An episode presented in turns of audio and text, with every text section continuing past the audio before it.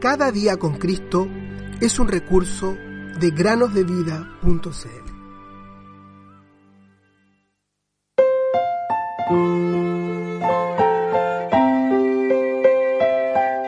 En la casa de mi padre muchas moradas hay. Voy pues a preparar lugar para vosotros. San Juan 14:2 Hola niños y niñas, bienvenidos una vez más a una nueva meditación en el podcast Cada día con Cristo. La historia del día de hoy se llama Un salvamento difícil. Después de dos días de espesa niebla, acompañada de una lluvia torrencial, el tercer día amaneció súbitamente alumbrado por un sol brillante. Inmediatamente, los veraneantes se dispersaron por los prados de esa región montañosa uno de los turistas dejó los senderos frecuentados y prefirió saltar por las rocas para buscar piedras preciosas. Fue entonces cuando oyó balidos lastimeros. ¿Serían ovejas? Pero, ¿dónde estaban? Ese hombre buscó bien y las logró encontrar. Estaban apretadas unas contra otras en una minúscula plataforma, cuya pared vertical terminaba en una grieta del glaciar. De regreso en la ciudad, el hombre no perdió el tiempo y advirtió a los interesados. Al amanecer del siguiente día, el dueño de las ovejas salió a buscarlas, junto con otros cinco hombres y un guía. Cuando llegaron al lugar, vieron que era imposible hacer que esos pobres animales subieran al risco. Las ovejas habían seguido al carnero Adalid y habían descendido, saltando de cornisa a cornisa hasta el pequeño balcón, cuyo borde daba a un abismo. Esa plataforma era demasiado pequeña para contener a todas y se pudo ver como uno de los carneros más gordos empujó a un cordero al vacío para ganar lugar. ¿Qué se podía hacer? ¿Cómo liberarlas? ¿Desde cuándo que estaban allí?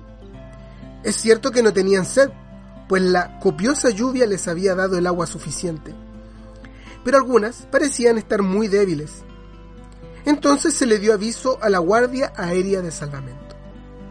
El guía se descolgó por medio de una cuerda y descendió hasta el rebaño apretujado. Cuando llegó el helicóptero, comenzó la difícil operación de salvamento. Era preciso no asustar a los animales, pues si uno saltaba al vacío, el resto lo seguiría. La tarea más delicada fue encerrarlos uno tras otros en la red. La mayor parte de ellos estaban tan debilitados que no opusieron ninguna resistencia. Después de un breve trayecto en el aire, las ovejas fueron soltadas una tras otra en un pasturaje, donde comenzaron a comer rápidamente y con voracidad los pastos de aquel lugar. Las tres últimas, las más fuertes, pusieron en riesgo la vida del Salvador, al cual casi hicieron caer al vacío.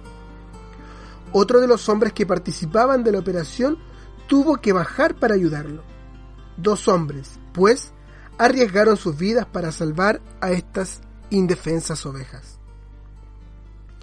Al leer esta noticia, nos formulamos la siguiente pregunta. ¿Por qué Dios, en su palabra, nos compara con ovejas? Ellas tienen poca inteligencia, pero nosotros, ¿cuántas veces seguimos ciegamente a un carnero adalid o somos atraídos por el mundo por la publicidad, por el qué dirán, o quizás por un amigo, un compañero que nos arrastra a lugares deshonestos? Así, poco a poco, incluso casi sin darnos cuenta, descendemos hasta el borde del abismo.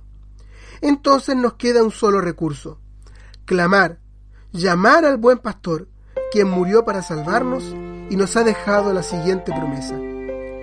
Yo apacentaré mis ovejas y yo les daré aprisco, dice Jehová el Señor. Yo buscaré la perdida y haré volver al redil la descarriada. Ezequiel 34, versículos 15 y 16. En la mansión.